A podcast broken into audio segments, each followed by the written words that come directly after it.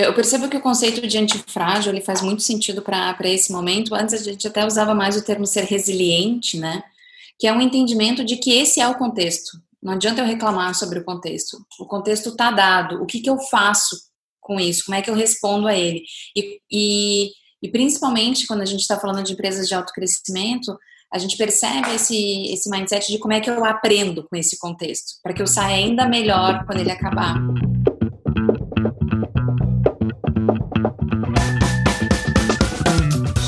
Olá, bem-vindos ao segundo episódio do podcast Linha de Frente.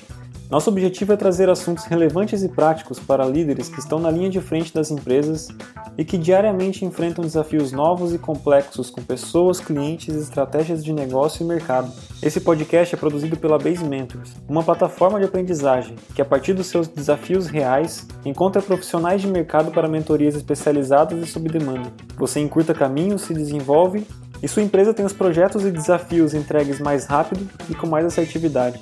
Meu nome é Ricardo Palma, sou cofundador da Base Mentors e conduzi essa conversa sobre liderança em tempos de crise com o pessoal da Lidera. Espero que vocês gostem do conteúdo, assim como eu gostei e aprendi muito com essa conversa.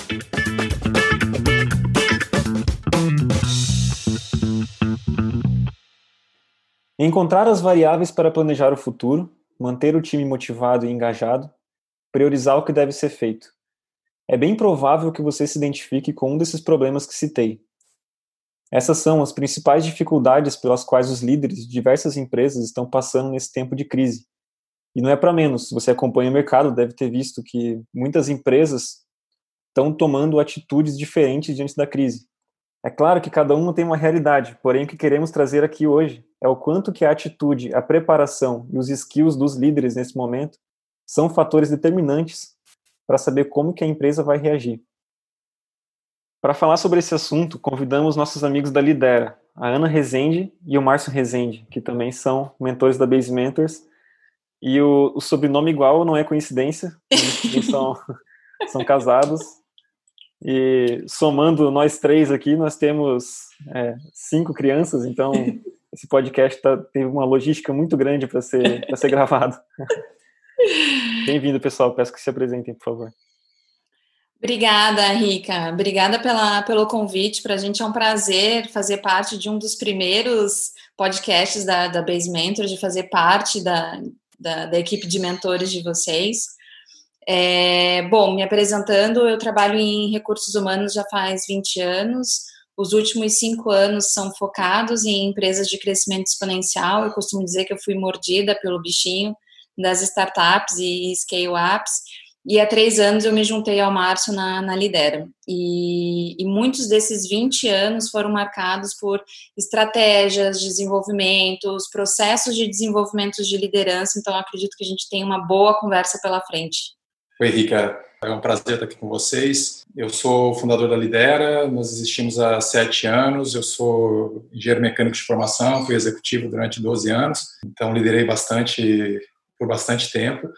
E né, desde 2013 eu estou focado em, exclusivamente em desenvolver lideranças é, e desenvolver pessoas. Quando a Ana veio para a Lidera, a gente aumentou o escopo. Eu fui contagiado pelo, pelo vírus das startups também. Desde dois anos, dois anos para cá, a gente atende exclusivamente empresas de crescimento exponencial. É um prazer estar aqui com vocês. Legal, obrigado, pessoal. Bom, entrando um pouco então no tema, é, vocês publicaram um post recentemente, cujo o link está aqui na descrição do podcast. É, nesse post, vocês mostram os resultados de uma e os resultados e os principais aprendizados de uma pesquisa que vocês fizeram com startups, scale-ups, principalmente empresas de tecnologia. Né? Para dar um contexto para quem está nos ouvindo, podem falar um pouco sobre essa pesquisa e até já sendo um pouco mais específico, é, quais eram algumas hipóteses que vocês tinham que que foram talvez o trigger para fazer essa pesquisa e qual foi a principal surpresa que vocês tiveram com esses resultados? A gente decidiu fazer uma pesquisa, ela não foi desenhada para ser específica para a área de tecnologia, mas a gente realmente teve um número de respondentes maior ali, né? A gente queria entender com a pesquisa quais eram as principais dores dos líderes nesse momento de crise, e aí a gente contou com a ajuda da, da nossa rede de, de apoio para as respostas. Então, a gente obteve respostas de 135 líderes, e como a nossa rede está mais relacionada a empresas de crescimento exponencial e empresas tech, a gente acabou tendo uma representatividade maior desse público. Mas a gente também tem é, diversas outro, diversos outros segmentos participando da, da pesquisa. O que nos motivou a fazer a pesquisa foi que assim que as empresas tiveram essa necessidade de trabalhar remoto, tiveram, a gente teve o lockdown, a gente começou a receber as ligações dos CEOs dessas empresas, trazendo para nós diferentes realidades, diferentes dificuldades. E aí a gente ficou pensando como é que a gente consegue ajudar todos os líderes, porque não deve estar fácil para ninguém, como é que a gente consegue ajudar de uma forma escalável. Então a gente entendeu que a gente precisaria ter acesso a uma informação maior do contexto, porque daí a gente pudesse então produzir conteúdo ou enfim, até produzir alguma iniciativa, algum produto específico para esse momento, para ajudar os líderes a passarem por essas dificuldades. Mas aí a nossa pergunta é exatamente quais são? E aí a, a nossa curiosidade por essa resposta que, que gerou a, a pesquisa sobre a qual a gente vai falar hoje. Legal. Teve algum algum resultado que chamou muita atenção de vocês, assim, alguma coisa que vocês realmente não esperavam, que era talvez a, um, um desafio que as pessoas estão passando hoje? Todos os temas que vieram, até pelas perguntas que nós formulamos, é, estavam mapeados de alguma, de alguma maneira, mas o que chamou nossa atenção, é, olhando para o framework é, básico de, de, agenda de liderança, né, que é de definição e comunicação do norte, a, partir disso desdobrar isso em metas e depois fazer o, acompanhamento isso, e re, retroalimentar o norte, a gente percebeu que a definição do norte era uma das grandes dificuldades do líder. Então a gente está falando da grande matéria-prima para engajamento do time, que é a definição do norte. Que legal. É, eu me lembro uma vez, acho que em 2013, no começo da, mais ou menos no começo da Resultados Digitais, 2013, 2014, o, em um dos All Hands, o Eric, que é, enfim, CEO, ele mostrou um, um slide de, um, de, uma estrada com uma neblina, que você conseguia ver um metro na frente. Aí ele falou assim, cara, startup é isso aqui. A gente não sabe o que, que vai acontecer. Sim. E assim, vocês trabalham, enfim, com startups, scale-up, etc. E, e, e, isso, esse, essa neblina na frente é constante, né? É uma incerteza, uma incerteza constante. Eu acho que o, o, do que eu, pelo menos do que eu percebi aqui na lendo o conteúdo todo, uma coisa que me chamou atenção foi mesmo as empresas que tinham já uma clareza, que conseguiam ver o talvez o horizonte horizonte ali no final da estrada, agora tem uma neblina pesada, pesada na frente, né? Uhum. Então essa, essa incerteza de saber o, qual que é o norte agora, o que, que a gente faz, isso tá é igual para todo mundo agora, né? Sim. É, e eu acho essa tua metáfora da, da neblina, ela cai muito bem com um segundo insight que, que a gente teve. Né? Não sei se é primeiro ou segundo, mas com mais um insight que a gente teve, é, porque normalmente o empreendedor ele se sente excited com essa neblina.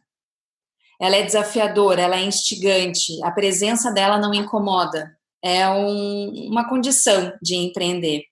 Mas o que a gente está percebendo que esse momento trouxe é uma neblina dele de se auto-perceber. É como se as emoções que ele está sentindo nesse momento de crise também estivessem dificultando e a neblina talvez agora tivesse um pouco mais pesada, digamos assim, que é uma, uma das perguntas que a gente fez com relação às emoções que estão, estão sendo mais sentidas nesse momento. E aí a gente recebeu como uma resposta preponderante a ansiedade. E aí a gente sabe, né, que quando a gente está ansioso, a gente não consegue ler tão bem o ambiente. A gente não consegue ler as variáveis que talvez até estejam disponíveis, a gente não tem tanta segurança das decisões que a gente está tomando, porque a gente não tem clareza se a gente está vendo as variáveis certas. Então, tem um, ingrediente adicional na, nesse contexto, que é a falta de clareza dele com relação ao que ele quer para o negócio, com relação ao que o negócio pode ser nesse ambiente. Né? E uma coisa está alimentando a outra. É, a gente separou em key, key findings no nosso, nosso post, mas a gente, né, à medida que a gente foi escrevendo, a gente vai, foi percebendo que uma coisa está muito relacionada à outra. Uh, a, a ansiedade está permeando todo esse, todo, todos esses passos e, e aquilo que, essa neblina que já se tinha na frente, agora, por causa da crise, vem aquela perguntinha na, na cabeça, tá, mas eu não, eu não enxergava, mas agora, o que será que tem lá mesmo? Então, assim, as coisas estão sendo amplificadas por causa da. Esse sentimento está sendo amplificado por causa da crise. Então, entrando um pouco mais nesse, nesse tema de ansiedade, é, dentro do primeiro finding, que, enfim, é um, tá bem ligado a esse, a esse tema, vocês trazem a ideia da teoria do flow, em que a ansiedade está muito, está correlacionada com o desafio vivido e a percepção das habilidades para enfrentá-lo. Eu achei isso bem interessante, não conhecia esse, esse conceito e queria pedir para vocês explicarem um pouco esse, esse modelo do, do flow e principalmente como que ele se comporta em tempos de crise. Vamos lá, então. Falando de flow, o Mihai Csikszentmihalyi, que é o cara que escreveu essa, essa teoria, né, ele estuda é, essa teoria do flow há 40 anos. Então, basicamente, o, o, que ele diz é que a ansiedade é uma resposta adaptativa nossa a, quando, quando a gente tem situações de, de adversidade. E ela acontece em todo mundo, de uma maneira é, moderada na maioria de nós. O, a OMS diz, por exemplo, que, que, o Brasil é o país mais ansioso do mundo, né, que, que acomete quase 20 milhões de pessoas dentro do, do, do país, de forma mais acentuada. Mas ela acontece para todo mundo. A ansiedade, é, ela, ela aparece sempre que a gente percebe que, a, que, a, que o desafio que, que, se apresenta diante de nós é maior, ou é muito maior do que a nossa habilidade ou a nossa preparação para responder a esse desafio. Vem, vem aquele aquele medo, aquele receio de, de, que a gente não vai dar conta, e aí é onde aparece a ansiedade. E no, no momento como esse que nós estamos, estamos vivendo, né, de crise, é, chega a ser, de certa forma, lógico, né, e que, que, a, que a ansiedade apareça, porque essa, a gente tem a percepção mesmo, como ninguém sabe o que vai acontecer ali na frente, a gente não tem certeza das variáveis, a gente não, não sabe exatamente que decisão tomar, né? fica um pouco inseguro, então a ansiedade ela vai estar presente mesmo. E eu percebo também que é comum, né, quando a gente está num desafio novo, está num contexto novo, vem aquele, aquele frisson para resolver. É, e aí, conforme a gente vai vivendo o desafio, o desafio vai nos preparando e a gente vai se sentindo cada vez mais apto para aquilo e a ansiedade tende a cair. Mas como a gente não tem muito histórico, a gente não tem onde consultar, cadê um playbook? Como é que eu faço benchmark para passar por isso? Como eu não tenho isso, é, essa falta de referência do que se fazer pode aumentar o meu nível de ansiedade. E se eu não me não permaneço consciente de que eu estou ansioso, de que eu estou fora do meu estado normal, para continuar olhando para o ambiente e aprendendo com ele, o meu nível de ansiedade ele permanece. E ele inclusive me impede, se eu não gerenciar essa ansiedade, ele é, a própria ansiedade vai me impedir de perceber que eu estou aprendendo e que eu estou ficando mais preparado. E eu entro num ciclo vicioso. A própria ansiedade me alimenta a não aprender e a não me sentir preparado que é o que a princípio aliviaria essa esse sentimento.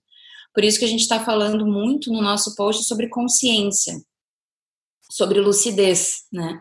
De perceber que eu estou sentindo essa ansiedade, de eu, de eu entender quais são as minhas formas de gerenciá-la para que eu consiga, pelo menos, é, sentir que está sob meu controle, para que eu permaneça lendo o ambiente, permaneça consciente da, de quais são as capabilities da minha empresa, para que eu tome as melhores decisões.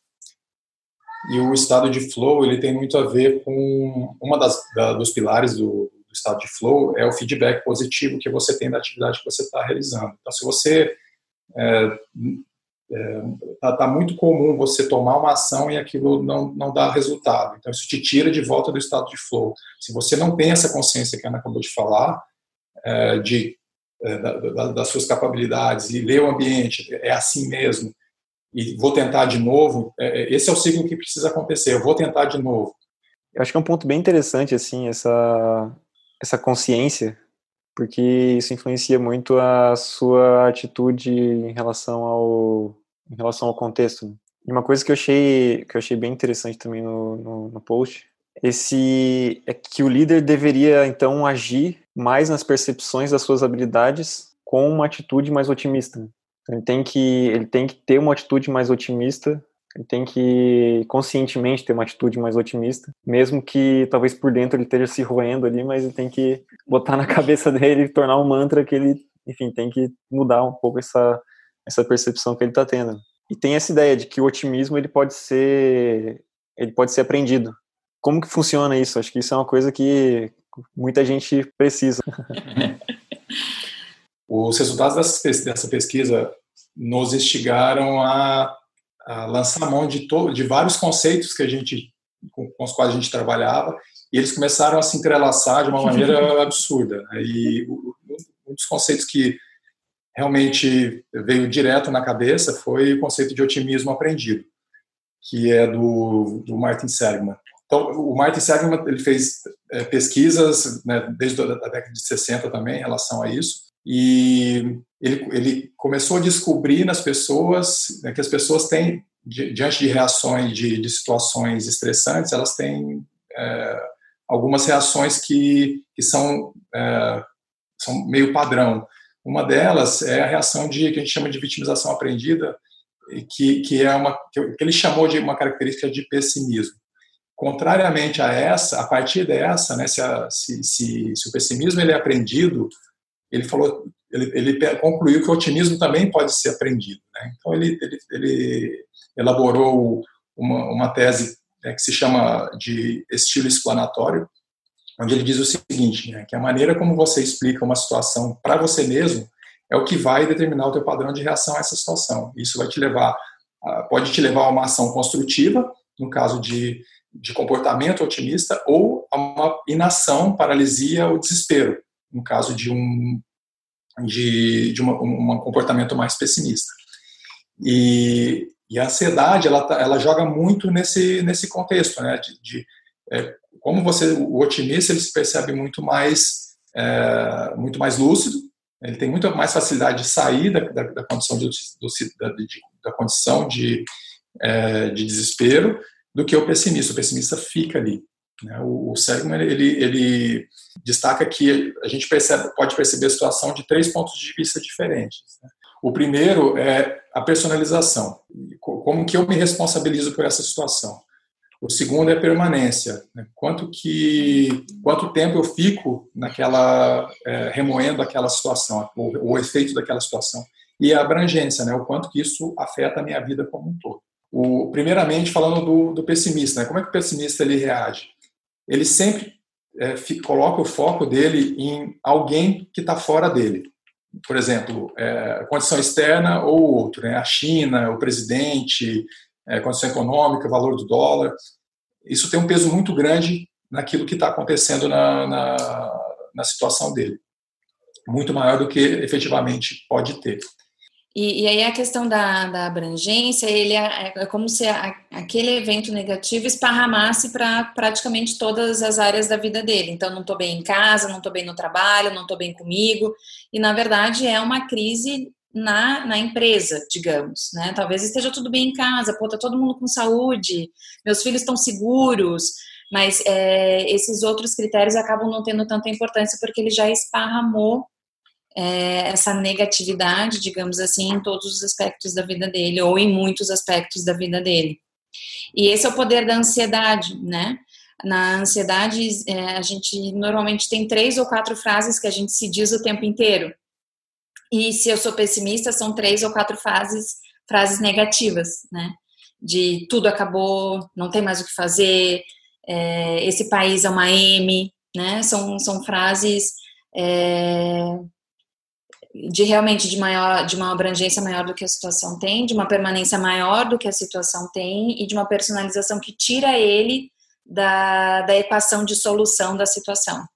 Normalmente o, o pessimista ele, ele tende a colocar a responsabilidade em alguém, né? Uhum. Ou a gente olhando para um, um outro modelo que a gente usa bastante também, que é o modelo de um terço, né? Que fala que um terço da situação depende de, né, de mim, um terço depende do outro e um terço depende de condições externas.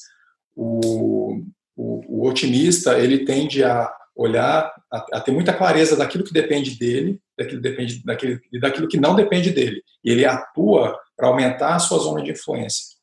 O, o pessimista ele tende a carregar é, a responsabilidade em algum desses três pontos, né? Ou que não ele, que não seja, não. Uhum. É, muitas vezes tudo é ou é tudo é tudo ou é culpa dele, verdade, ou é culpa do outro, ou é culpa das condições externas. Legal. Esse, essa regra do texto eu achei interessante, você explicando, me, me veio na cabeça uma, uma coisa que é o seguinte, né? Enquanto, enquanto é um terço, vamos dizer assim, 33%, existe um equilíbrio, né? E acho que a atitude otimista ou pessimista, ele, ele muda esse equilíbrio, ele dá mais peso para um desses três fatores. Então, por exemplo, pô, se, o, se, os fatores externos aqui não estão favoráveis, então eu vou pegar os 30% dos fatores externos, vou botar em mim aqui e vou tomar uma atitude em relação a isso.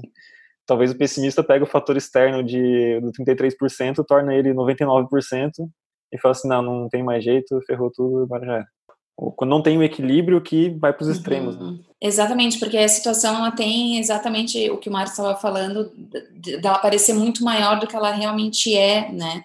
De dar essa sensação de que eu não consigo responder a ela. Por isso que isso está tão conectado com, com ansiedade e sensação de preparo. Uma outra coisa que eu acho bem importante também falar do, do estilo explanatório otimista é que ele percebe a zona de influência dele nesse dois terços. Eu não posso dizer que eu não tenho corresponsabilidade e interação nenhuma com esses dois terços que não sou eu. Eu tenho, mas eu tenho um pouco mais de clareza de qual é essa zona de influência. Eu sei que nesse momento eu não consigo definir quais são as medidas provisórias para fazer a gestão dos meus colaboradores, a questão trabalhista dos meus colaboradores, né? É, mas eu, eu conhecendo as medidas provisórias, eu consigo fazer o melhor uso delas no meu contexto. Sim. Então é, é, um terço que não sou eu, né? Não fui eu que defini quais são as medidas provisórias, mas elas trazem uma um, elas, elas trazem inúmeras alternativas de como seriam utilizadas. Uhum. E aí eu foco nisso. É, o que, que eu faço para conhecer melhor? Eu, te, eu, eu que vou conhecer, eu vou direcionar alguém para conhecer. Qual é a melhor decisão que a gente pode tomar com relação às nossas pessoas agora, aproveitando as vantagens que as novas medidas provisórias estão trazendo? E ele toma as ações é, muito focado em como ele consegue influenciar tanto o outro quanto as condições externas. E efetivamente, à medida que ele vai, vai tomando essas, essas ações, ele vai vendo que ele influencia, né? ele, porque você não tem controle sobre a motivação ou o engajamento dos seus colaboradores em casa. Mas como é que eu posso influenciar? A pergunta do otimista é essa: como que eu posso influenciar da melhor maneira possível? Ele vê que ele influencia. Aí ele vê que ele tem mais ele, ele, consegue fazer mais. Então, ele, ele vai expandindo um terço dele automaticamente à medida que ele vai vendo que ele, que ele vai influenciando os demais. Isso, e, aí ele entra num, num, ciclo virtuoso. Então, sabe, é uma coisa alimentando a outra. E quanto mais ansioso você está, mais, mais é, menos claramente você está pensando em relação a isso. E menos você faz a tendência é paralisar, e menos você tem feedback, aí, menos, aí você entra no ciclo vicioso. É muito louco isso, mas é, é assim que, que acontece. Isso que a gente está discutindo aqui me remete a um outro tema que vocês comentaram no post, que é o do da antifragilidade. Eu acho que vocês foram muito felizes em conectar esse, esses aprendizados com esse, com esse conceito, que é do, do Nassim Taleb, que apesar de não ser um tão recente, ele agora faz mais sentido do que nunca, né? Inclusive, eu, quando estava me preparando para esse, esse podcast, eu olhei o Google Trends e eu vi que esse ano as buscas por antifragilidade dobraram. Ou seja, agora o, ele, ele escreveu uma coisa lá em 2000 e, acho 2012, o livro, né, mais ou menos, e agora está fazendo mais sentido do que nunca, assim, não sei se acho que em 2012 até agora não teve alguma crise que fez tanto sentido esse conceito. E o título do livro, para quem não conhece o que é antifragilidade, o título do livro já seta um pouco do, do conceito, né, que é o coisas que se beneficiam com o caos. Eu achei muito bom, muito boa essa tradução, particularmente. É, por que, que vocês acham que esse conceito se encaixa no momento que os líderes estão passando? Eu percebo que o conceito de antifrágil ele faz muito sentido para esse momento. Antes a gente até usava mais o termo ser resiliente, né? Que é um entendimento de que esse é o contexto. Não adianta eu reclamar sobre o contexto. O contexto está dado. O que, que eu faço com isso? Como é que eu respondo a ele? E, e, e principalmente quando a gente está falando de empresas de alto crescimento, a gente percebe esse, esse mindset de como é que eu aprendo com esse contexto, para que eu saia ainda melhor quando ele acabar né? Como é, e, e aí isso acaba sendo um convite para a inovação. Tanto que a gente começa o nosso post de, é, com, a, com as perguntas pivotar, acelerar, frear, né? O contexto é o mesmo, mas eu tenho diferentes formas para reagir a isso. Eu vejo que o, benefício do mindset antifrágil para esse momento é, é, a gente entender, como o conceito diz, de que o contexto está dado. O contexto é esse, a dificuldade é essa, é, as restrições são essas, a escassez é essa como é que eu reajo a isso? É, e como é que durante esse aprendizado de como eu reajo a isso, eu ainda tenho um resultado que faz com que eu saia mais forte do outro lado, com que eu saia talvez mais rentável dessa crise. E, e a construção desse caminho, ele passa por skills de, de inovação, por skills de disrupção, de, de coragem, de eh, eh, skills intelectuais mesmo, de fazer uma leitura e conexão da, das variáveis complexas, né? Mas eu encarar esse contexto como algo que vai me fortalecer. É, quando a gente fala de, de resiliência, a gente fala de como que eu respondo ao meio, né? De uma forma propositiva e positiva, mas muitas vezes eu saio igual no final. E o que a gente está percebendo, a gente tem muitos clientes que pivotaram, né? É, que em 15 dias mudaram a persona, fizeram ajustes no produto e estão com um prognóstico muito mais positivo agora.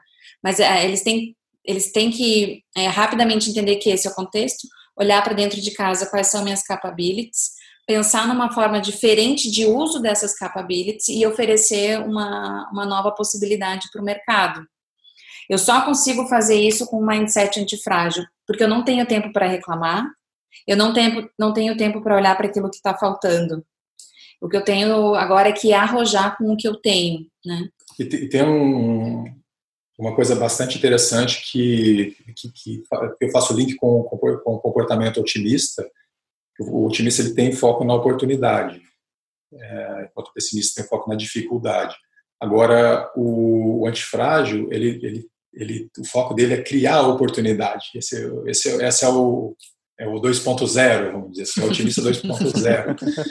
ele, ele vai, ele fala, eu não tenho oportunidade para focar, então eu vou criar oportunidade. Esse, quem está conseguindo fazer isso realmente está tá conseguindo é, se sobressair, pivotando, sendo né, pivotando completamente ou pivotando é, é, produtos, só produtos, pivotando só é, só habilidades, enfim, é, pivotando alguma coisa, alguma dimensão do, do negócio.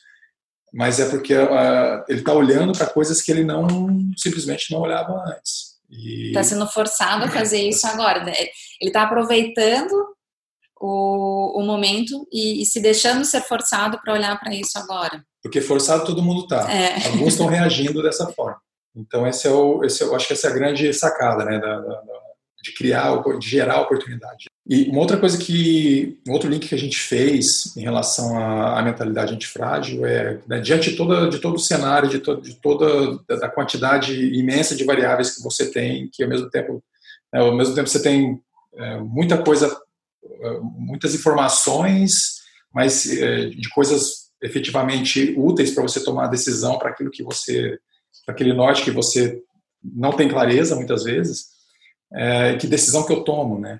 E aí tem um, tem um conceito que a gente que a gente trabalha que é de, de maximizer e satisficers, né, que é do, do, paradoxo da escolha, the paradox of choice, uh, do Barry Schwartz. É, esse, ele fala do seguinte, a maximizer é, é, tipo de comportamento, perfil também. O, o perfil maximizer ele, ele tem necessidade de, de ter todas as informações para tomada de decisão, de ter quanto, né, quanto mais informações ele, ele, ele, ele tenta juntar todas as informações para tomar a decisão dele e ele, a hipótese dele é que ele sempre tem, sempre vai ter uma, uma, uma decisão melhor do que aquela que ele tomou.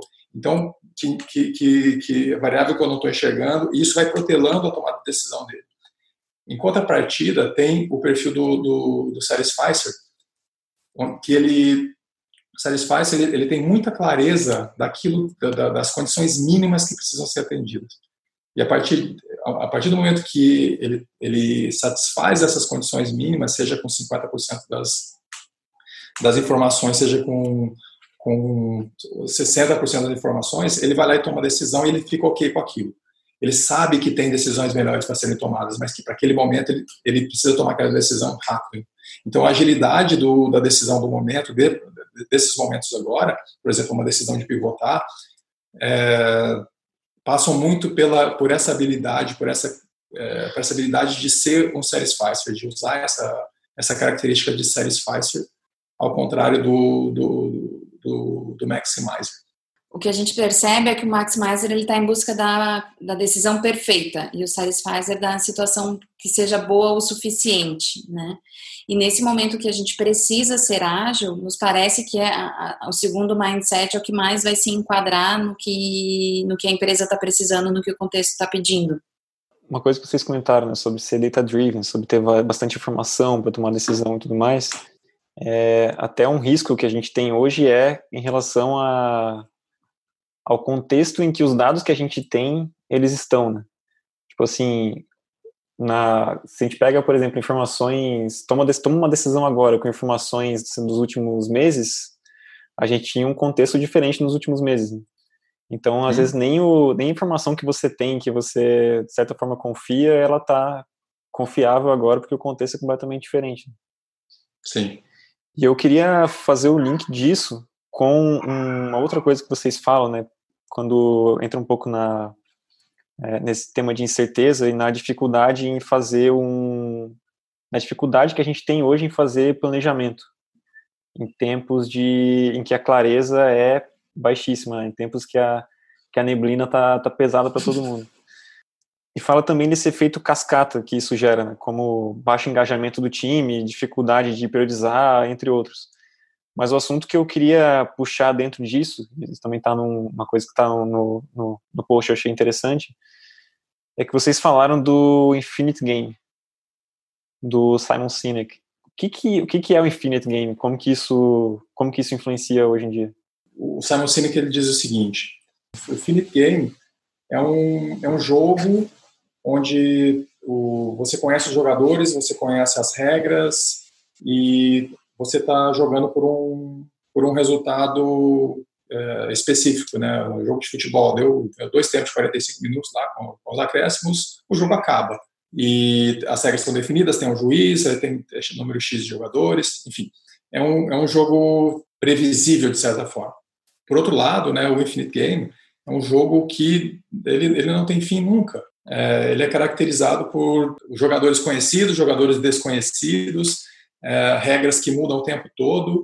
E o grande objetivo é, é você perpetuar esse, esse jogo o máximo de tempo possível. Então, falando dessa forma, né, o, o ambiente que a gente está vivendo é, é, é, é o ambiente do, é o campo do Infinite Game. São, tem jogadores desconhecidos, tem os jogadores entrando, jogadores novos entrando o tempo todo, o jogador que estava com uma camisa entra com uma camisa diferente, que, é a gente, tá, que a gente que está pivotando, e as regras estão totalmente bagunçadas.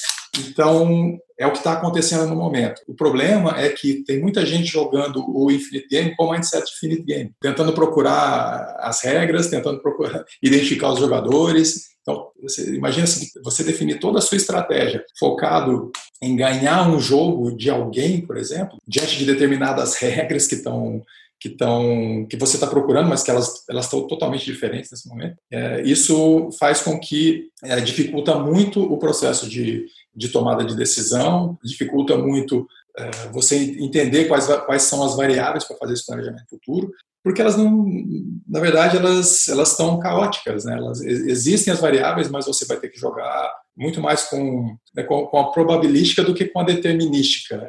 Um outro ponto que eu acho importante de, de, salientar é que no Finite Game a gente tem um objetivo muito específico, né? Então a gente sabe que no jogo de futebol quem fizer mais gol ganha.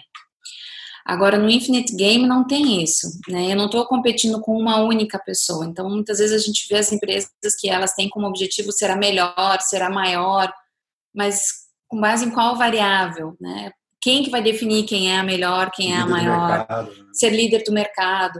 E aí, então, quando ela, ela tem esse tipo de, de expectativa e de objetivo, o foco está lá fora. Eu preciso que alguém tenha uma performance específica, eu tenho que alguém, eu preciso que alguém seja o segundo para que eu seja o primeiro. E aí eu acabo olhando demais para fora. O Infinite Game, ele traz uma, uma perspectiva de que se o meu objetivo é permanecer no jogo, quais são as minhas variáveis, quais são os meus recursos, quais são as minhas capacidades, né? Como é que eu faço para que a cultura que eu tenho hoje seja mais forte amanhã, para que os líderes que eu tenho hoje estejam mais desenvolvidos amanhã, para que o meu produto seja mais competitivo, mas eu olho para mim, para aquilo que eu tenho como recurso, e a minha perspectiva de melhoria contínua é eu comigo, né? É, eu olho para fora sim para ter uma referência, para também para entender que nessa, nessa melhoria contínua eu estou tendo uma melhoria contínua agressiva, não é que eu, eu fico alienado. Mas eu estou definindo o que eu quero para mim com base na, nos meus recursos e, e, e, nos meus propósitos, nos meus objetivos, e o que tem lá fora só complementa, só me mantém aquecido. Legal. Pessoal, a gente está chegando ao final então do segundo episódio. Eu queria primeiro agradecer, agradecer vocês e abrir para uma mensagem final que vocês diriam agora para os líderes que estão que ouvindo a gente? Enquanto a gente estava terminando de, de, escrever o post e é, fechando as ideias que, que, que, a gente abordou nesse durante a escrita, a gente percebeu que um dos pontos centrais era a capacidade de se manter lúcido, porque tem esse ciclo, né, de você ter, precisar estar lúcido para observar o cenário, ver as opções, e as variáveis que estão que estão disponíveis para você é, conseguir conseguir né, ter foco nas oportunidades que estão aí e pensar em oportunidades que, que também não estão escolher algumas dessas variáveis tomar a decisão e manter-se lúcido para olhar se, né, se, se, deu resultado ou se não deu resultado. É esse ciclo que eu acho que vai fazer a diferença na, no sucesso do, da empresa ou da, da área, enfim. Legal como diz no Guia do Mochileiro das Galáxias, não entre em pânico. é. Só uma, uma referência nerd aqui. Só quero agradecer demais o tempo de vocês, a disponibilidade, todo o conhecimento que vocês trouxeram aqui pra gente. Rica, para a gente foi um prazer, é um tema sobre o qual a gente adora falar, é, então foi uma oportunidade de ouvir a, a, as tuas reflexões sobre a gente foi construindo, foi muito legal. Eu queria só reforçar que tudo isso que a gente falou, a gente construiu em três, não em dois. A Carol Isopo não pôde estar com a gente no, durante o podcast, mas ela é, é o nosso 33,3%. ela tem uma, uma responsabilidade bem importante com relação à construção de tudo isso que a gente falou agora. Muito obrigado também da minha parte pelo espaço, pela, pela troca aqui, foi, foi super interessante e nós, nós estamos à disposição de vocês. E para você que está ouvindo, quero também deixar o um agradecimento. Espero que tenham gostado. Peço para mandar feedback, deixar avaliação e sugestões de temas e pessoas para convidarmos para os próximos podcasts. Muito obrigado e até, até a próxima.